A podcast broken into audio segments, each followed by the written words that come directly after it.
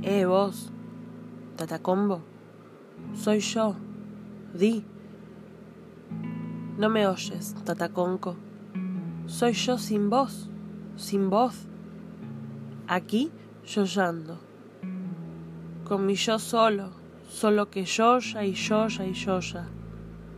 Entre mis subsollitos tan nimios, micropsíquicos, lo sé, lo sé y tanto desde el yo mero mínimo al verme yo harto en todo. Junto a mis ya muertos y revivos yoes, siempre, siempre yoyando, y yo yoyando siempre. ¿Por qué? Si sos, ¿por qué? Di, eh vos. ¿No me oyes, tata todo? ¿Por qué tanto yoyar?